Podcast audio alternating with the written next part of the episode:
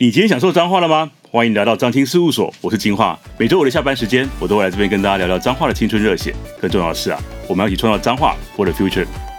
在台北吃一道套餐可以吃到两三个小时，但是在脏话大概。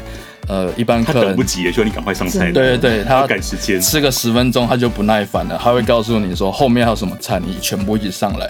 但是我觉得中菜桌菜是啊，对对对。但是我觉得吃饭是一件很呃很轻松愉快的事情，嗯、然后包括西餐的用餐程序比较不一样，然后所有东西都有前中后，嗯、有呃可能开胃菜、前菜、汤品、主菜、甜点，甚至。一套套餐吃下来可能有十五、十六道，然后每一道跟香水一样会有前中后，嗯哼，对，但是他没有办法说全部一起上，然后你吃这个我吃这个，这个是，而且而且很多时候在发餐里面是会去搭一些酒品的，对，然后什么样的食材会对什么样的酒品，对，那有时候你就是不能这样混呢。今天来到节目中的呢是刚。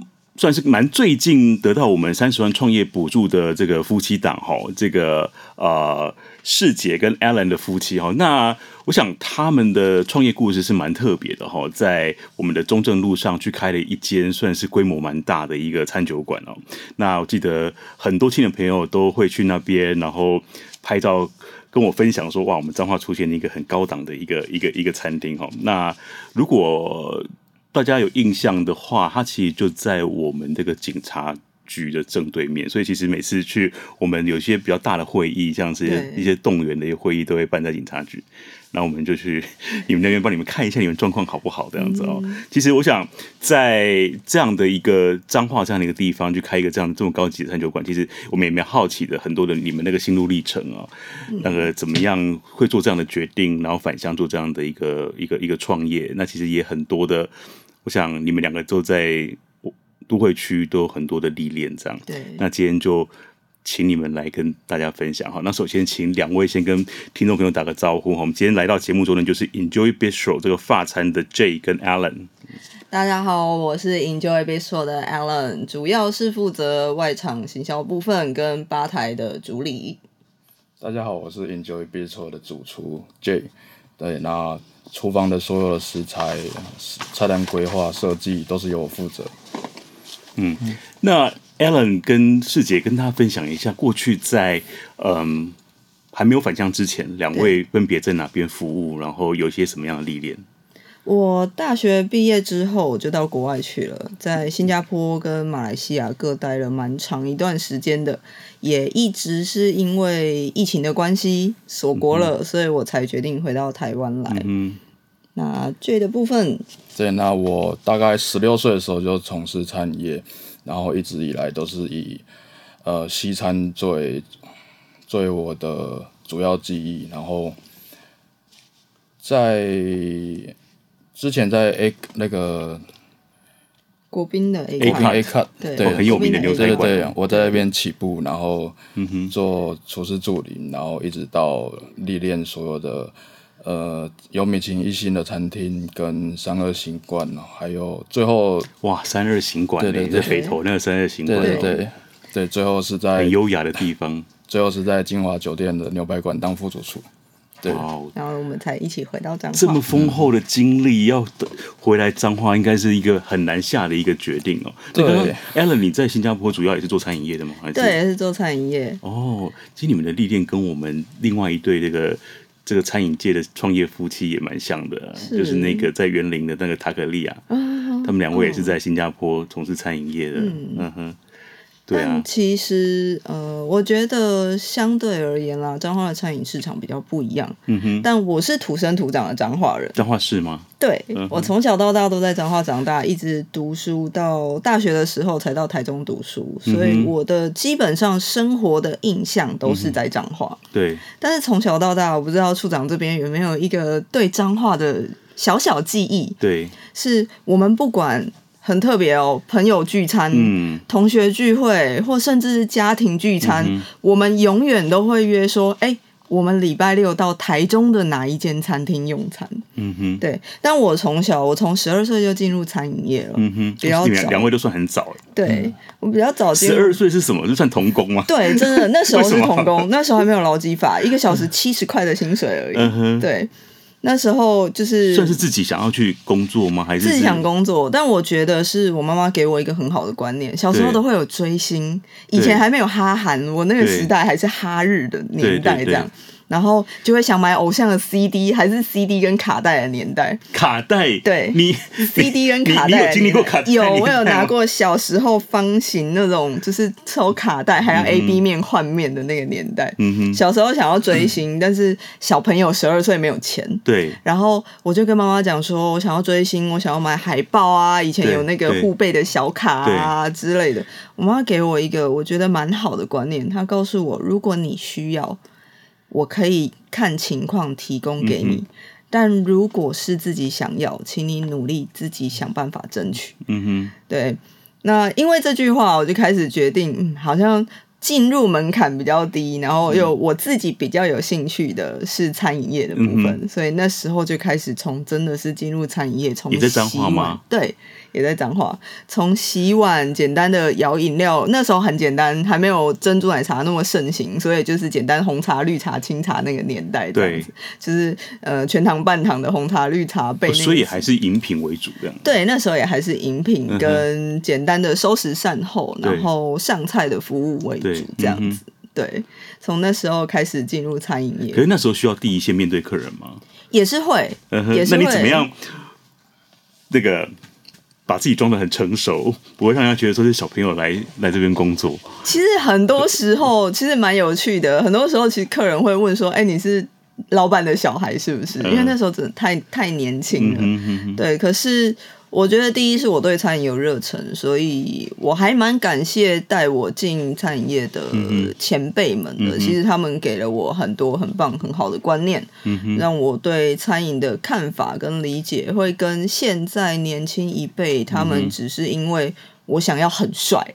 所以我进餐饮，可能我每天穿西装可以很帅，嗯、可能站在吧台很帅的摇酒，嗯、对，只是他确实是蛮帅的，很有魅力啊。对，对只是呃，我觉得那个初心不一样。然后、嗯、呃，我的前辈带领我深入的了解餐饮这一块是怎么一回事，嗯、包含服务的层面，包含餐点的层面，包含饮品的层面，包含呃后续。成年了之后开始学酒的部分，嗯哼，这些一步一步，我觉得我是算比较扎实、稳扎稳打起来的那一辈，嗯嗯、对，相较于现在年轻一辈而言。可是，一开始是因为想要追星，想要拥有那些卡带跟那些护贝的的照片，而去投入餐饮业。可是进去之后没有被他吓到嘛？那个劳力活很辛苦。其实。呃，因为小时候啦，小时候其实我自己本身就对餐饮很有兴趣。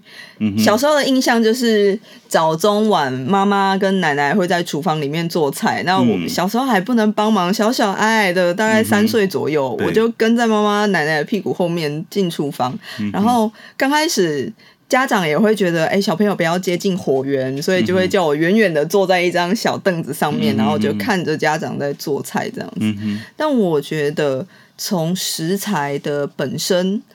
农农产品，然后一直到呈现出来变成美味的料理的这个过程，其实是很吸引我的。嗯哼，所以后续才开始有了这个起心动念，想要刚开始踏入餐饮业，看看餐饮业到底是怎么一回事，嗯、是大家怎么把这些美味的食材，或是一些比较有趣的可能饮品的部分，变成比较新鲜新颖的状态，这样子、嗯。那你后来是求学就决定都是念餐饮相关科系吗？对，一直都是读。相餐饮的相关科系，嗯哼，那其实很多人多数就会可能是比较稳定吧，会在会在呃餐厅里面工作啊。对，可是你们是怎么样的因缘机会，觉得那个在过去在外面的工作经验哪一部分最吸引你，然后决定可能开始萌芽，会有创自己创业那一天呢？啊？嗯哼，其实。我觉得另外一个很有趣的是，餐饮的老师都会给你一个梦。嗯哼，刚开始读餐饮的时候，可能因为餐饮真的太辛苦了，嗯、所以老师必须要先画一个大饼，告诉你餐饮的未来，它其实是在辛苦之余，它还是很美好的。对，怎么样用它的美好来催眠你们？老师都会告诉你，呃，现在的餐饮市场怎么样，然后。呃，其实跟客人的互动过程是有趣的。嗯、虽然现在有的时候澳洲来的客人也蛮多的哦，对，因为大家现在网络资讯比较发达了，所以大家想法比较直观直接，所以有一些人他会比较不知道修饰的去告诉你，我觉得这个应该是怎么样才对。对，所以呃，虽然会有这些少部分的族群，但是我觉得大部分的客人也还是很体贴、很体谅的。嗯所以进入餐饮业的时候，我开始觉得服务这件事情是很有趣的。嗯哼。然后跟客人的互动，把菜色、餐点让客人知道跟感受到。嗯、那我自己又是双鱼座的，这种天生浪漫的那种性格，所以我以前最喜欢做那种庆生啊、求婚啊、告白啊。对，这种场子我特别企划，一致包办这样子，嗯、超喜欢，因为我觉得。嗯留下一个美好的回忆是很重要的一件事情。嗯、那当然，餐点或酒或是饮品的部分，就是中间那个粘着剂，会落下更美好的味觉回忆。嗯哼，我想你，我想你讲的很重要，就是所谓的体验的部分呢。其实，当然开一间餐厅，食物好吃是必然的。对。可怎么样在好吃之外，可以留下很多，让你的餐厅的这个用餐体验变成是他人生很重要时刻的一个一个印记。嗯哼，然后而且是由你跟他一起促成的。我想那个客人跟跟餐厅老板之间的一个一个一个一个情谊，我想那是会走的很长久的。对，因为我们走的跟其他餐厅比较不一样哦，包含我们在面试员工的时候，嗯、我第一句话就会先问你对餐饮的第一印象是什么，跟你的初心是什么，嗯、因为我们。走的是西餐，我们走的是比较贴心、感动的服务，嗯哼，包含上菜的所有的过程里面，嗯，我们不像一般的火锅店，现在小朋友很喜欢做火锅店，嗯哼，因为点完餐之后端上桌，你的牛奶锅上上去就，都是客人自己煮的，对，没有他的事了。嗯哼，但是西餐不一样哦，嗯，西餐会有很多饮食禁忌的问题，嗯，包含可能对海鲜过敏，可能对麸质过敏，嗯，可能对牛奶过敏，对鸡蛋过敏，嗯，这些都是非常对我们餐饮。业来讲非常禁忌、非常严肃的一件事情。嗯哼，因为包含在新加坡，我遇过曾经我带领的员工，他客人告诉他他对坚果过敏，嗯哼，但是他真的忘记跟主厨回报这件事情，嗯，只是因为一盘沙拉上面主厨在最后滴了两滴的坚果油，哦，滴在上面而已，但客人不能吃，对，客人一吃过敏。过敏了，直接在我面前棒就倒下。对，这是一件我觉得非常严肃、需要认真去看待的事情。嗯、所以我们在对于新进的小朋友来讲，我们也会告诉他这件事情的严重性，嗯、然后也会。提到很多跟客人之间的互动、贴心的服务，要让客人知道他吃的是什么。因为毕竟西餐跟中餐不太一样，嗯、很多的东西可能是透过主厨他的手法去做乳化，嗯、或是把它呈现用不同的方式。嗯、所以有的时候像我刚刚提到的榛果油，嗯、它是用榛果下去萃取它里面的精华，取它的香气，然后做成的油。嗯、所以甚至于那一盘沙拉上面的那两滴油，人连他自己有吃到都不知道，嗯、但他已经倒在我们面前了。哇，对，没想到食安不只是这个这个这个控制食物来源的这样的一个把关，其实更重要的是对于客人，你是不是有提提前提醒？对，所以我们我们的服务流程大概分成三个阶段。第一个阶段是客人一进来之后，嗯、我们需要先跟他介绍菜单，让客人了解他大概可以怎么样点餐。对，然后让他知道我们菜单里面大概有什么样推荐的菜色。嗯，然后客人决定好要点餐的时候，我们会再做一次的附送，嗯、然后就会比较清楚的让他知道，比方说这个料理里面它可能有辣，或是有牛肉的成分。然后会让客人知道，然后也会再次确认饮食禁忌的部分。刚刚提到的，就可能对海鲜啊、牛肉啊各种过敏的部分，我们会再次确认。嗯，到最后上菜的时候，其实我觉得也是最主要、最关键的。嗯，上菜上去之后，它跟其他的中餐不太一样，就是就口就好了。嗯，但西餐会讲究温度跟吃的顺序。对，所以我们上菜之后，我们不只要介绍盘子里面到底有什么东西，嗯、也要教客人你要怎么吃才能把最好、最美好的风味留在你的回忆里面。嗯、对，所以我们的服务反而会走比较贴近客人的服务。嗯、所以有很多沟通的过程，让我们可以跟客人变成非常好的朋友。嗯、我反而觉得。那个紧密性哦，好到现在有好几组客人是我们下班之后会到客人家一起煮火锅的那种状态，哦、变成了非常好的朋友了。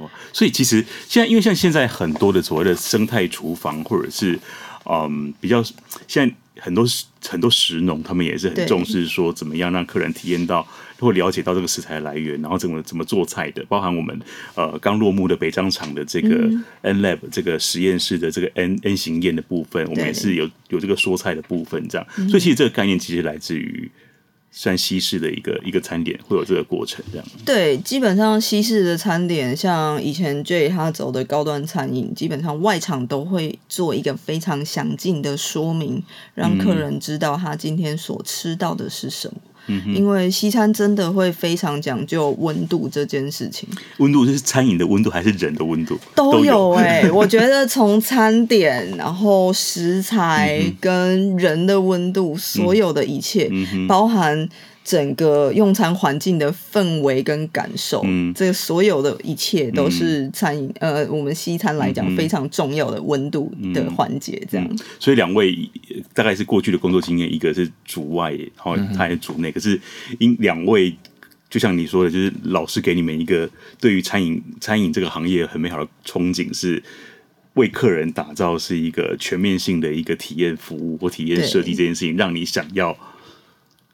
做一个自己的品牌，然后自己去设计这整个服务流程，是这样吗？对，因为呃，每个人都会在过去的经历里面啊，每个人都会到不同的餐厅去工作、实习也好，嗯、或者是真的入职场就业也好，嗯、但是大家都会有一个自己最期待、最想呈现的那个美好蓝图。嗯，那我觉得我的这个蓝图是从我。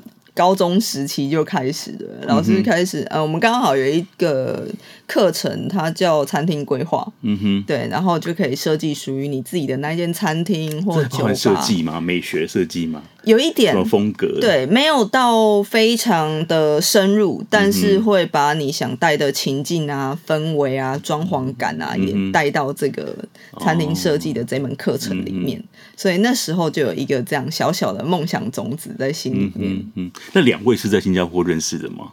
没有，我们是在台北做活动认识的。嗯对，所以是一起去新加坡，还是后来没有回来？我在新加坡，那他一直都在北部工作。嗯哼，对，我我其实也蛮好奇的。比如说，我们就是这个名厨江振成 Andre 哈，嗯，他也是去新加坡开餐厅这样。然后像我前面讲的那个塔可利亚的夫妻，也是去新加坡呃从事餐饮的工作。对，我很好奇，为什么从事餐饮业的人是不是对新加坡有一个憧憬，还是说那边有一些特别的挑战跟学习的机会，让你们会想要去那边？然后再回来，应该是说，其实新加坡相对于台湾而言，它不像直接的到澳洲、英国、美国这么直接把你丢入一个完全陌生的西方世界里面。新加坡它算是一个地球村，它的思想行为很西方，但是它也保留了中国那种传统美德，然后那种中华文化的底蕴在里面。嗯、所以对于我们台湾人而言，到新加坡去的第一个跨出门槛比较没有那么的严格，嗯、那个熟悉度跟环境整个。的接受度，我觉得会比较高，所以第一步其实到新加坡去，那也是一个很好的跳板，嗯、因为新加坡它是一个地球村的概念，嗯、所以不管是中中式的东方西方的所有跨界的合作活动，也都会落在新加坡这个点，嗯、包含它的。呃航空流程也非常的方便，不管要转机到哪里，也都是做一个转运站的地方。所以我觉得很多大型的活动，像今年的那个亚洲五十大就办在新加坡去做一个颁奖典礼。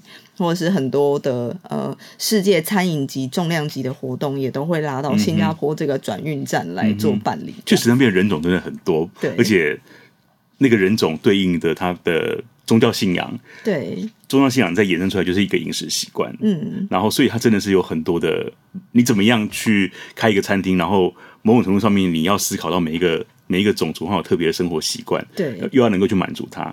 就你不能说啊，我今天只做华人的生意，我今或者我今天只做只做这个这个白人的生意。那边其实很大宗是印度人，然后有一些回教徒之类的伊斯兰教徒也都有这样。所以这你在做设计一个菜单跟服务流程的时候，你你要去小心去去考量那个你在你自己本身的餐饮特色之外，其实是你对于文化的细节要非常的能够了解哈。对，其实。要，因为它毕竟是一个民族融合的状态，嗯、所以在每一个菜单设计的细节上，包含服务流程上，都要非常的注意。嗯、我提一个我自己觉得很有趣的小经验哦。他们伊斯兰国家有一个叫斋戒月的，嗯，对，他们是太阳日出之后不能饮食，然后一直到日落之后才可以吃东西。嗯哼，但对他们而言，这是非常禁忌的一件事。嗯，那有一天我赶着要去上班，我就抓了我的早餐，然后上了计程车，嗯，刚好是一个穆斯林的司机。我看去管其他族裔的人要不要吃饭。对，因为这件事情我们要做到。呃，包容去跟尊重，嗯哼，所以基本上斋戒月这件事情，嗯，我们是不能在穆斯林的车子上吃东西的，因为他们不能饮食，嗯，我们要尊重他们的文化。对，嗯，对，可是我那天真的太紧张了，嗯，我急着要去上班，所以我抓了我的早餐，一坐上计程车，我就打开了我的早餐。嗯哼，但当我打开，我刚好看着前面的后照镜，然后。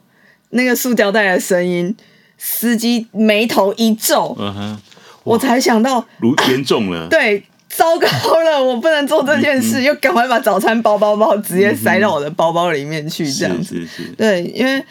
呃，我觉得尊重这件事情是我在国外看到非常被重视的一件事情，嗯、包含不管是呃管理层面也是哦，嗯、台湾很常是上对下的管理原则，嗯、我今天是长官，我就告诉你你应该要怎么做，嗯、你就是听我的就对了，嗯、哼。但是在国外我们的。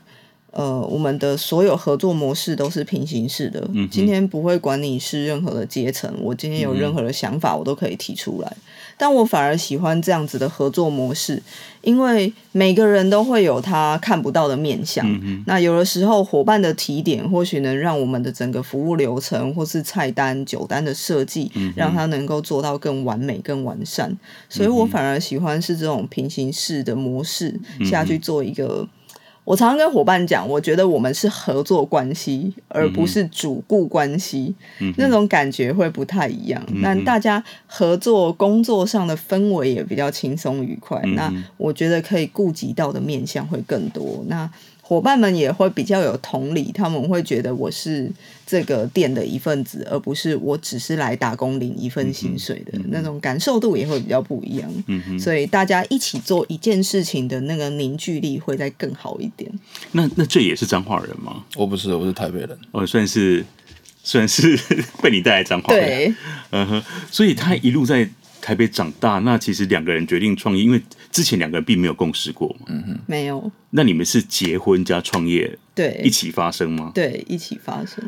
哇，这个我希望你有得到彰化呃这个夫妻或男女朋友一起创业的祝福，这样，因为 因为通常就是这个通常大家会鼓励说夫妻不要一起创业，对那或男女朋友不要一起创业，很容易分手的。可是我发现，就是我们在彰化这个创业家很多的夫妻档的。但似乎他们也都经营的蛮好的，发现说自己就已经同在一艘船上了，就是嗯，就不能搞砸，所以那个那个毅力跟决心其实是更坚定的。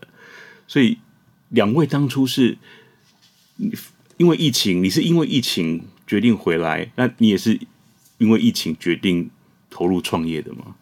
嗯，没有，应该在疫情前我们就一直有这个想法。嗯哼，对，只是因为在过程中，因为疫情又打乱了我们很多的计划。嗯哼，对对。疫情上面，其实，在餐饮业来讲，其实冲击是很大的。嗯，对。那其实，不过你你就是疫情的之前就在金华嘛？对对对。哇，你们那个前老板其实也是很算是。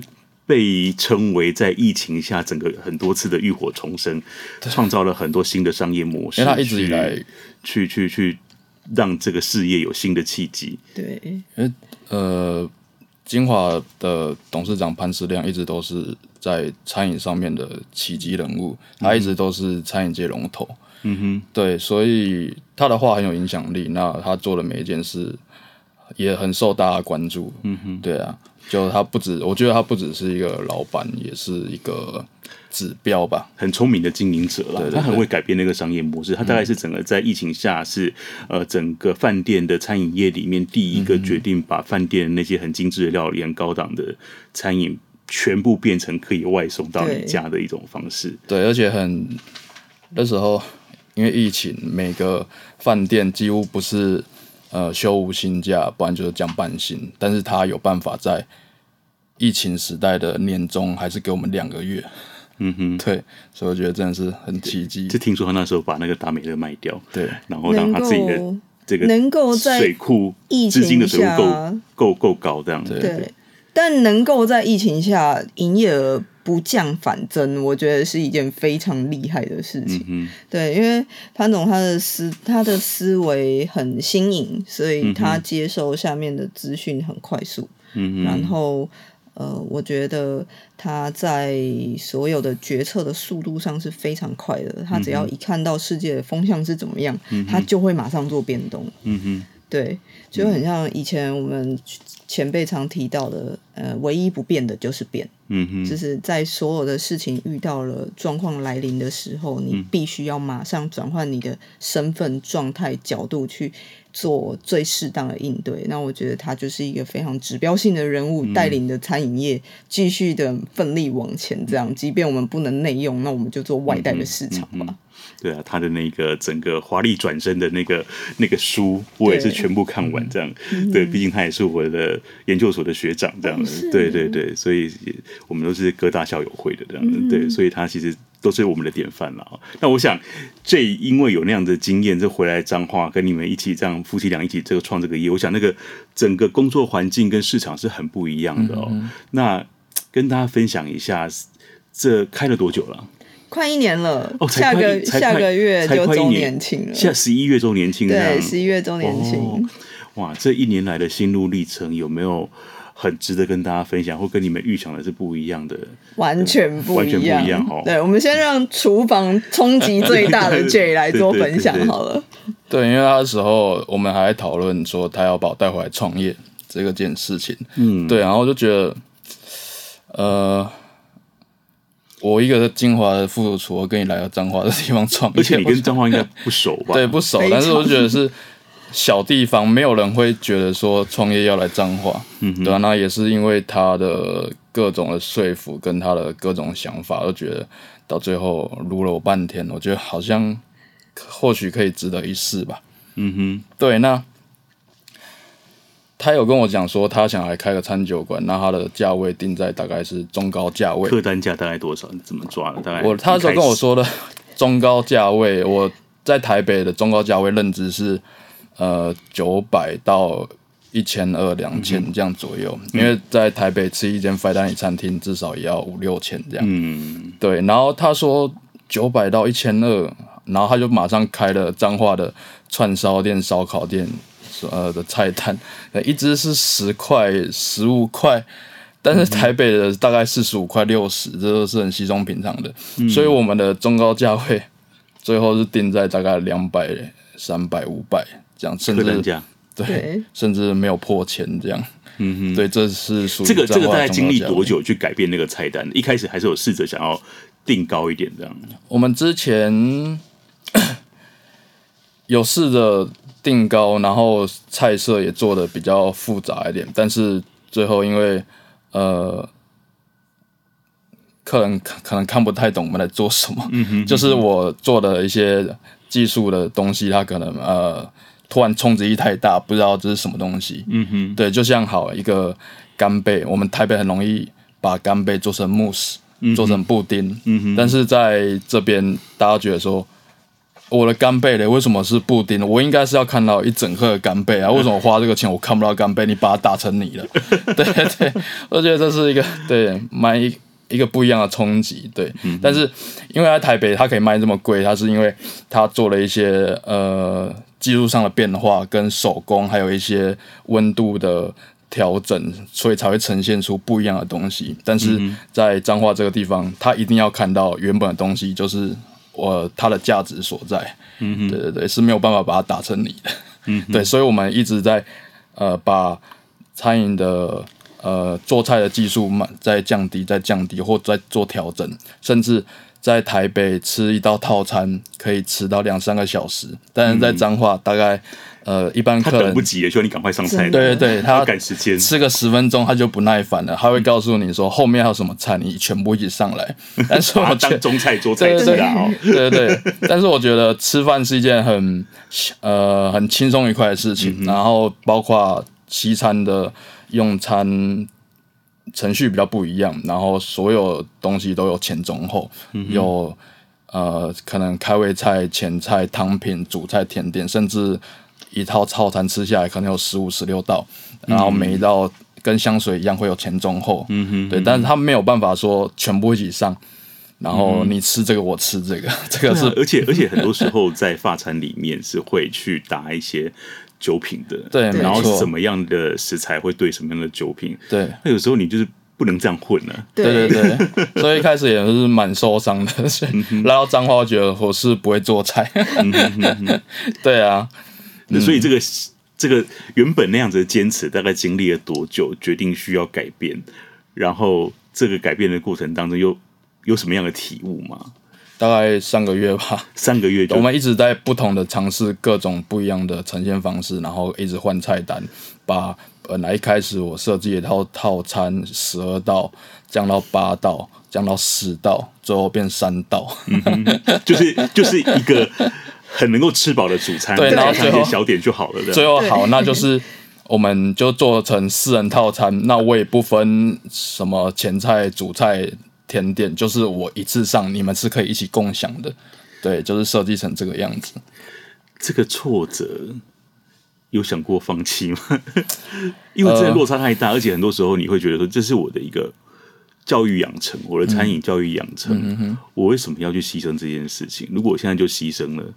真的，未来要在把客人这样带到那样子的一个消费水平，是蛮辛苦的。嗯，所以这个取舍之间，两位应该有吵架吧？会不会？还是会争执？对，因为毕竟我是第一线遇到面对客人的人，对那他们有他们厨房的坚持跟想法，嗯、对对，所以这中间也有很大的磨合。跟调整，嗯、那我们都是一直不断在做微调，这样就是好比一开始的套餐，他说他要做哦，他说他要做十三道，然后我们出了十三道之后，客人真的等不及，嗯、吃了第一道之后，他就说，呃，小姐你可以全部上，连甜点一起上没关系，对，然后我就进去，呃，PT 们就不知道，然后就进去跟主厨说，那个客人说餐点可以全部一次上。他整个崩溃炸掉，说没有人在吃西餐一次唱的，到底现在是什么状况？这样子，对，对，而且包含酒品也是哦，因为。搭的饮品，不管是有酒精没有酒精的饮品，嗯，嗯，它搭每一道餐点的风味是那个方向是不一样的。嗯，有一些酒，它可能搭肉肉品的部分风味会很好，嗯、但它如果搭到海鲜的时候，很可怕。对，它会产生一种红，就红酒加海鲜会很奇怪对，它的那个海鲜的腥味就会倍增，这样子会是很惊人的一个状态。但初期也会有这种客人，他们自己点了一套餐。建议他怎么怎么做搭配，嗯、但他用了他自己期待的方式做搭配，然后再告诉你说这一间他真的非常不会做菜，或这一间他真的非常不会选酒，不会调酒，然后去给你酷狗的评价。对，就所以初期我们收到了很多让我们很一头雾水的一星评价哦。嗯、对，只是出于客人他自己的想法。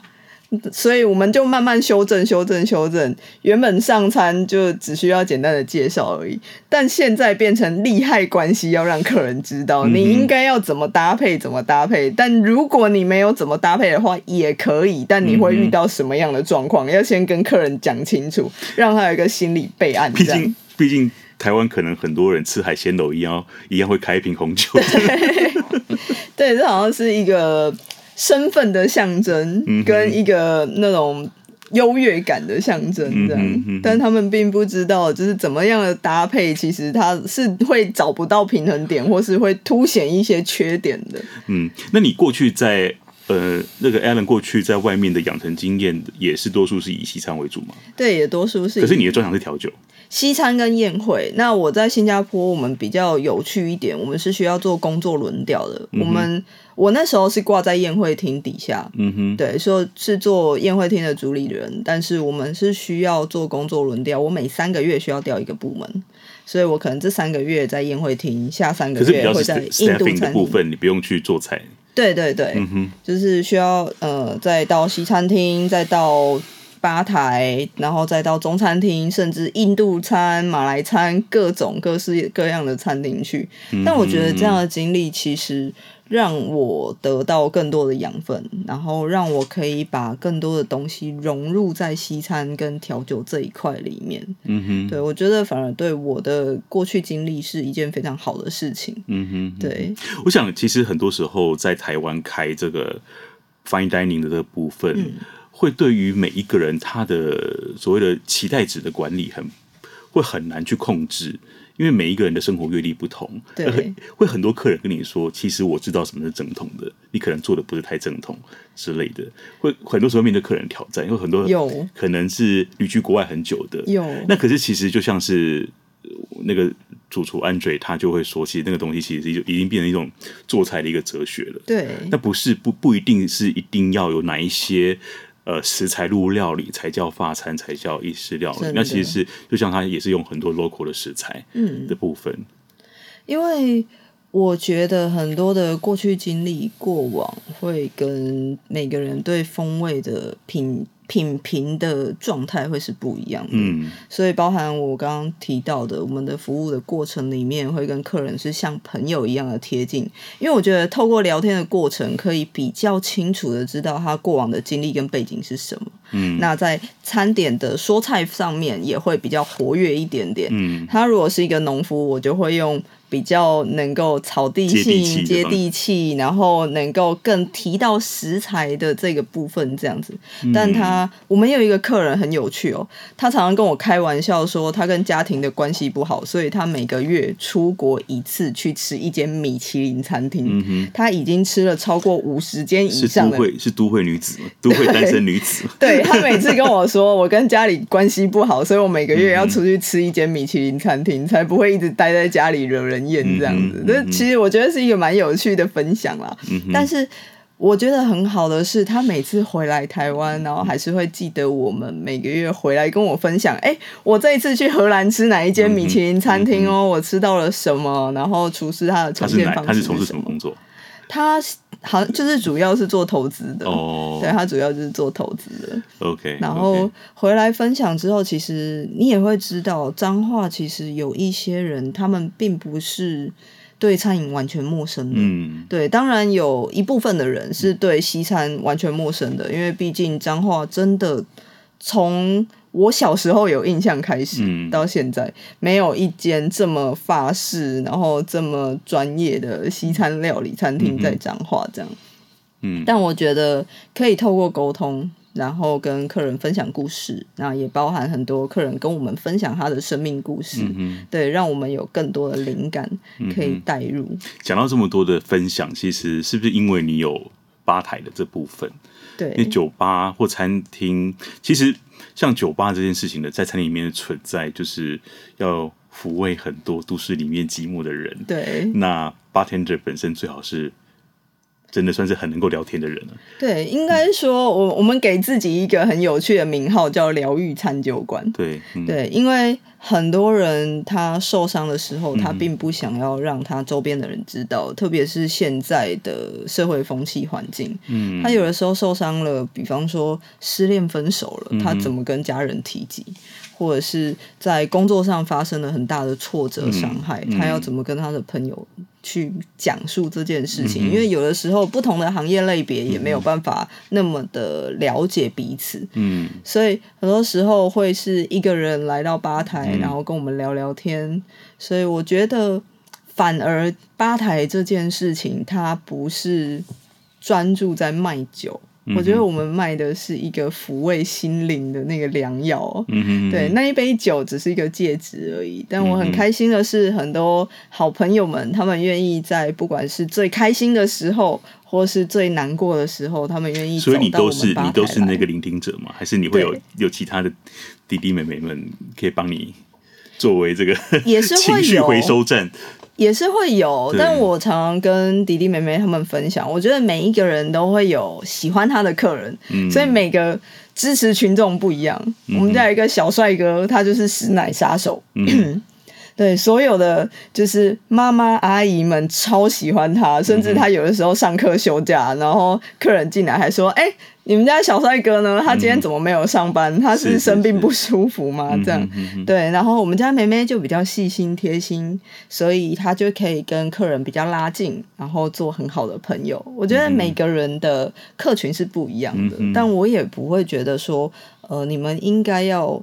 把自己定位在什么样的位置？嗯、因为我觉得变动性要更活跃一点，嗯、这样子才能够让整个餐厅的氛围是更好的。那也可以养他们的客人。嗯、所以我觉得，在不管是吧台或是单纯来用餐也好，对每一个呃每一个状态下去交属于你的朋友，我觉得是很好的一件事情。嗯哼，不过我觉得这种很健谈的这个个性很难去。就可遇不可求啦，真的。而且是不是能够成熟到能够去同理客人的当下的的心境，那个其实也是要历练过一些东西之后才能够去同理。所以，所以那个不容易训练的啊。我一开始遇到一个 bartender，对，然后这件事情让我吓傻了。对，他告诉我他是有经验的 bartender，嗯，所以我们就面试，然后让他进来试做看看。嗯，第一天。这这一组客人，他们是两个闺蜜，嗯，然后进来我们店里面喝酒，很开心。然后隔了几天，某 A 他带了一个男性友人来用餐，然后喝了酒，哦、并不是那个，对。就是第三者，并不是闺蜜。然后过了几天，B 就来了、嗯、，B 自己一个人来喝酒，嗯、然后我们那个 bartender。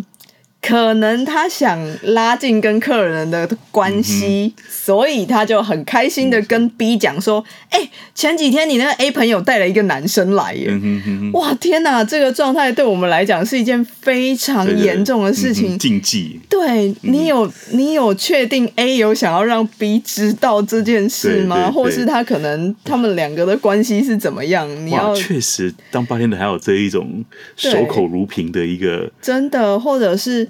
呃，不要讲小三外遇这一块比较不 OK 的啦，嗯嗯嗯、但是也常常会有那种，嗯，夫妻常常一起来用餐，但可能某一次老婆带了她的好朋友男生来用餐，或者是老公带了他的好朋友女生来用餐，嗯、也是很用正常的用餐过程中，嗯、但我们也不会知道说另一半是不是会在意这件事，嗯、所以很多东西我们是需要守口如瓶的，好有趣哦，对，嗯、所以。很多时候我们会就是很紧盯着新来的新人不放，也是这个原因，嗯嗯、因为话讲出去收不回来。对对对，对，刚刚提到的那件事情也是，我还马上过去圆场，把那个小朋友拨开，说 没有啦，他只是那也是女生啊，只是头发短短的而已，他长得比较像男生，但他们两个都是女生啊，因为。我并不知道性别这件事会不会在他们两个之间产生什么样的涟漪，嗯、所以我还赶快过去圆场。这样、我想很多年轻人哈返乡，其实尤其待过都市的，都会很期待自己在都市里面那样子的夜生活是可以在家乡延续的。对，那我想这所谓的夜夜经济这件事情，去开一间酒吧可以自在在那边聊天。我想我刚从台北回来彰化服务的时候，嗯、我也是很怀念这样的一个一个空间。这样，嗯、那其实我很想要了解你们，就是真的觉得彰化的夜生活的需求，就需求端来讲的话，是真的有这个需求的吗？其实是有哎、欸，因为我们很多客人会，我初期得到了很多声音是很感谢你们让彰化一个这样的地方，嗯、因为是是另外一个角度想哦。我今天如果我有夜生活的需求，我可能去台中喝杯小酒，然后我必须要坐计程车去，因为喝完酒可能很晚了，再坐计程车回来。嗯、那如果是留在彰化，他可能可以多喝三杯五杯了，因为那个计程车费也蛮蛮高的。对，所以很多客人是。原本他的生活习惯在台中，是他下班之后会到台中去吃饭，或者是他晚上喝酒会到台中去。嗯嗯，让这群客人有慢慢的因为我们回流回来彰化，那、哦、我们听到更多的声音是希望我们继续坚持下去，然后他们也会带更多客人回来到彰化这样。但现在让我们更感动的是，不只是彰化市。反而和美啊、鹿港啊，甚至园林，嗯、哼他们愿意真的搭车来彰化，甚至很多的好朋友是从台中专程为了我、嗯、搭计程车来到彰化吃饭喝酒，然后再搭计程车回去。很开心，一年下来有这样的一个对成长我，觉得这个这个成长是让我们很感动的。我必须说，我一开始听说，就是也是我们这个这个创业圈的好朋友这样子，嗯、就是起步应用的嘉兴跟我、嗯、跟我说有你们这家餐厅的时候。然后我就第一次，因为我们有那个那个说明会办在你们那里，然后想说天啊，第一次回家开这样的餐酒馆，这个规模也太大了吧？一一次就要这么到位吗？那当当初是怎么样决定去决定这样的规模？而且当你跟我们分享一下当初是怎么样决定选址在那个地方的？哦，其实选址这件事情很困难。对，因为对于彰化人而言，从来没有出现过餐酒馆这个字。嗯，台北听到 Bistro 这个字，好像很稀松平常。嗯、我知道去这个地方，我可以喝到调酒，嗯、喝到红白酒，可以吃到什么样子的餐点。彰化真的对餐酒馆这个字非常的陌生，嗯，所以刚开始我们找了很多很多很多的店面，我们被很多的房东打枪，嗯、因为会有房东告诉我啊，你们那个是有小姐陪酒摸摸茶的，他们就无法理解，甚至觉得 pub 也是夜店，对然后会有。打喝酒打架姿势，对，或者是有那个钢管舞在跳钢管的，或者是也有人告诉我，你们做的就是热炒店而已，这样子楼下会有那种打架闹事很吵之类的，这样，对，所以我们也。中间陆续换了非常多的房东，然后很努力的在解释这件事情。嗯、餐酒馆它的呈现方式是什么？是，然后一直到最后，我们才找到了这个点。它的空间是我们心里面当初觉得最适合的那个氛围跟状态。然后它是一个顶浪的状态吗？还是是？没有，我们就是接下来完全是空的吗？完全是空的。接下来，可是那个那个房子本身是一个独立存在的啊。对，它本身独立存在。所以那之前是什么？之前是火锅店。哦，对，它之前是那个骨架本身是本来是火锅店的，对，对呃，大致上的框架是，然后我们就加了吧台，加了开放厨房，然后让整体的空间感更舒适，更像回家的感觉一样，嗯、这样，对，嗯、因为本身原本的火锅店是整间是完全黑色的，然后。就是墙壁上都是那种书法字，写写黑黑白的毛笔字这样子，oh. 对，就是非常中国风的一间店。那我们想要让餐酒馆是那种回到家的感觉，嗯、所以我们才把它变成这种木质色调，然后很轻松愉快的氛围。嗯哼，所以算赚钱了吗？有，有，我觉得很感动的是，我们的支持群众真的很支持我们。嗯哼哼，像我们昨天办了一场，我觉得应该是彰化有史以来最、嗯、最大胆的一场活动吧。嗯、我们昨天办了一场群魔乱舞 Party，哦，大家。这个配合 Halloween 的一个 Halloween 的活动，这样，嗯、然后大家真的非常的用心打扮，嗯、走进我们店里，然后昨天来了八十多位的客人，哇，对，整间是塞满满的状态。那、啊、吃什么？吃昨天是吃自助餐，因为我们中间对我们中间有穿插活动，嗯、所以昨天是吃 buffet，然后调酒也是畅饮的。哦，所以进去就是有一个固定价格，然后就是什么你都可以吃，all you can eat and drink。对，对，昨天是这样的活动方式，这样，嗯、但我们也蛮感谢所有的好朋友，嗯、他们呃，我们的客人他们很愿意帮我们带其他的好朋友进来，嗯、所以刚刚讲到就是刚开始回到彰化的冲击，嗯、然后到我们我们用了大概我们其实很快用了三个月左右的时间，我们的基础客群。就已经找到了。嗯哼哼，医生、护士、老师是我们最主要的客群。嗯哼，生活相对稳定的人。对，然后他们很愿意帮我们带他们身边的好朋友进来，包含同事。嗯、所以，我们因为这群人，然后做了很棒的延伸。嗯，然后也延续了很多很有趣的活动。对。对啊，哎，那个店内菜色非常丰富啊，有没有什么最值得？不要讲这个群魔乱舞的这个特别的日子啦，就平常来讲的话，有没有什么？最值得推荐给给客人的必吃，我觉得我们的菜色都还蛮推荐的。对，因为我当初在设计彰化这边的菜单的时候，我来找食材，嗯，对，然后呃问了问了很多方向的这些食材，问到回来都是来自于彰化，嗯、我们才发现原来彰化一直是农业大县，嗯哼嗯哼但是。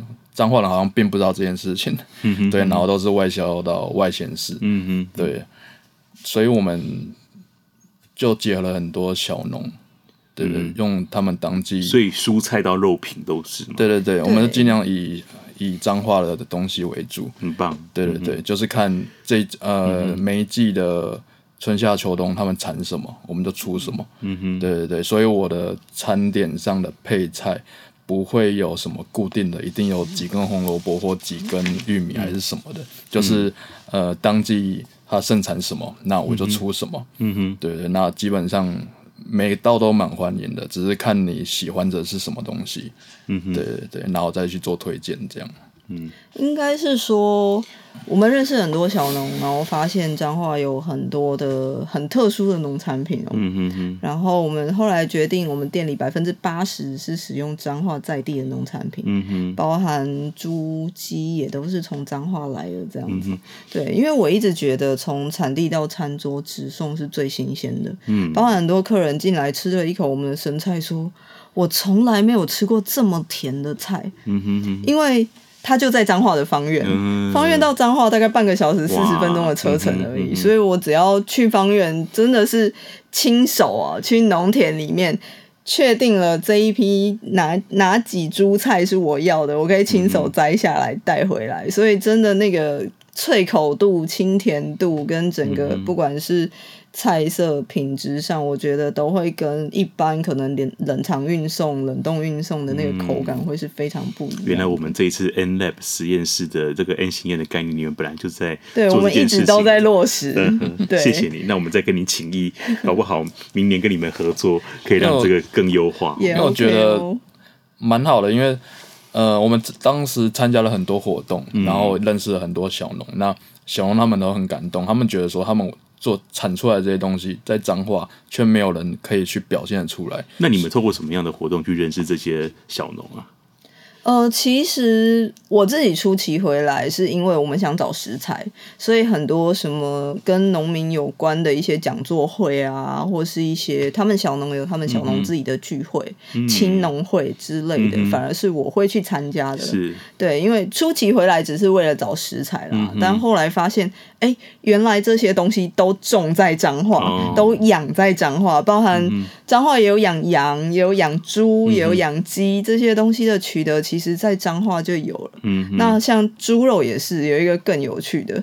我们问了一圈，问问问问到台北的主厨才说，哦，有啊，彰化有一个养猪的，他的猪很特别，他是吃胡萝卜长大的猪，他的肉质非常的清甜。我们才知道，哦，原来彰化有这么棒的猪肉，是真的用到台北的米其林餐厅去，只是我们自己彰化人不知道。对啊，我们前几集也有访问那个黑猪肉达人，嗯，对，那个也可以去。很厉害的，可以去认识一下的，对，对，对，对，对啊，嗯，哎，最后啊，呃，哇，时间过得特别快哈，我想要了解一下，因为两位都是很年轻就踏入餐饮业了，嗯，有没有对于年轻人想要投入这一个领域的青年，然后甚至是毕竟我还是要置入一下我们青年发展处，希望啊、呃、青年能够返乡留乡哈。嗯，那其实呃彰化也不少的大学的科系是有观光啊这个领域的这个这个这个科系。那那对于想要投入这个餐饮业，或甚至说想要回家做这件事情的青年，有没有什么建议？我从厨房先说好了。我记得他那时候有一对夫妻带一位小朋友，然后他的小朋友对餐饮非常有兴趣，然后那对夫妻也知道我们餐厅，他认为我们餐厅有很就是很大的很好的评价，所以他带他的小朋友来观摩一下我们的餐厅，观看一下我们的菜色，嗯，这样子，然后他也去跟 Alan 聊天，然后 Alan 就走进厨房说：“哎、嗯，外面有一个小朋友好像对餐饮很有兴趣，你有什么想要给他建议的吗？”嗯然后我就冷冷回答说：“那你就跟他说，如果他有这个想法，请他打消掉这个念头。因为我觉得我是过来人，我知道中间真的很不容易。对我，呃，我常常告诉厨房的小朋友说，不要把做菜想的这么简单。嗯，像好，他们觉得最简单的炸物好了。嗯。”他们的认知就是这个东西丢下去按计时，跟麦当劳一样，几分钟就可以拿起来了。嗯，但是我跟他们说，如果炸东西这么简单，为什么日本料理要有一个专门做炸物的师傅站在那里？嗯，对，所有的食材都有它适合的温度与时间，然后每一个食材不会长得都一样。嗯，对，它的水分、甜度也都不一样，绝对不会有一定的时间。对啊，所以。我觉得，呃，做菜可以很简单，但是也，它也是一个很复杂的。所以这里意思说叫大家不要回来做餐饮。我也没有没有说，应该是说我我自己的层面啦，在我在我看，不管是内场外场，好了，嗯，第一就很像我那一天跟弟弟分享的，嗯，第一点我也跟他讲，做餐饮非常非常辛苦，嗯，你确定了吗？嗯哼。对，因为可能每个人对幻想都是美好的，觉得调酒师很帅、光鲜亮丽的，嗯、然后尤其做西餐，对那个环境，西餐，然后。摆出来的菜、嗯、菜是很漂亮的，所以大家都会有一个很美好的幻想。但是包含那一天我在说菜的过程里面，嗯、我也特别的细致的跟他介绍到，像你现在喝了这个汤，它需要熬三天的时间。嗯。它从洋葱切成的细丝，必须要切到每一丝的粗细都是一模一样的，因为它的焦化程度才会是一样的。嗯哼。那你做好这个。心理准备了吗？因为我觉得做餐饮是一个非常需要热忱，然后呃自己心里的那个素质要非常的强健，你才有办法继续支撑你在餐饮这条路上走。并不是我们不支持年轻一辈进入餐饮业，但我觉得这个。前提要先说清楚，嗯哼，先把这个未来会发生的事情先让年轻一辈知道，嗯，但如果像当天的那个弟弟听完我的分享之后，他非常的开心，他说，对，他觉得一直以来这都是他想要的，嗯哼，那我觉得这个就是对的人啊，他进入餐饮业之后，即便他未来。可能遇到了挫折，可能受伤了，但他也会有那个能力，很快的治愈他自己，然后让他继续的往他最终想要走的那个目标迈进。嗯、包含他未来想可能想要开一间也是一样西餐的西餐厅。嗯，那我觉得这对他来讲，那个根基基础是很好的。嗯，而不是只是因为我很帅。嗯哼，对，我很帅可以，但是。我很帅，这个动力好像没有那么的实质性，可以支撑你走完这条路。嗯、所以，其实我很推荐年轻人走入餐饮业，但是我觉得也会把所有的厉害得失都让年轻人知道，包含调酒也是，不是像饮料店一样，冰块丢进去随便摇一摇就出来了，因为我们要考虑到很多温度、化水的程度、摇酒的角度等等等等的问题。对，所以我觉得。有心投入的，我会很支持，然后我们也很愿意乐于分享。嗯、那包含来吧台体验的客人也是，嗯、我们会办调酒课，也是因为有一群客人，他们告诉我，他没有地方学调酒，他很想要了解，嗯、所以我们愿意带这些人进入餐饮业，走入餐饮业，也说不定未来他会想要往餐饮业或吧台前进，也说不定。嗯、但是。其中的甘苦谈，我觉得要先说明比较好。嗯哼，对，剩一点点时间，我还是想要了解一下，譬如说，在你们的工算是工读生吗？嗯、还是服务生？呃，主要是来自于彰化的学子吗？呃，以前是这样，嗯，但后来发现。呃，对彰化的学子生活习惯来讲，我们的东西对他们来讲太艰深困难了。对，所以现在大部分的 PT 都是外地，然后来到彰化读书，有师大的，有建国的，有大业的学生这样。嗯哼嗯哼。他们可能在外地原本就很习惯这样的生活模式，或是餐点酒品的服务方式、嗯、介绍方式，对他们来讲没有那么的冲突跟挫折，但是。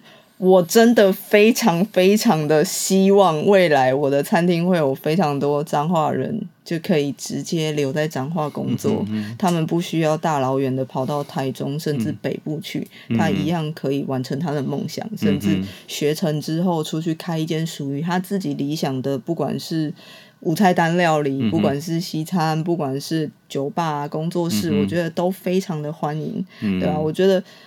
这是我自己努力目标的迈进啊！我希望未来可以让彰化变得更不一样，嗯、然后也可以把彰化的餐饮市场做一个串联，嗯、让更多这些返乡回来彰化创业的人，嗯、我们有一起发声的机会，嗯、也带动活络彰化的餐饮市场，让大家不要再去台中了。彰化其实很有趣，只是你还不会玩彰化而已。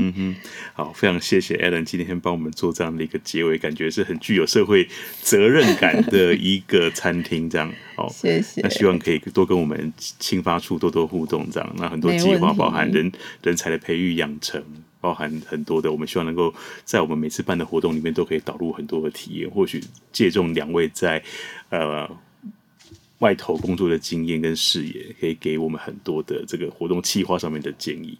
哦，好，今天非常谢谢 Alan 跟 Jay 来到我们节目当中，也很期待很快的有机会去你们店里面用餐，跟跟你们聊聊天。哦，是深夜食堂的时间。谢谢，超期待。好，谢谢，谢谢。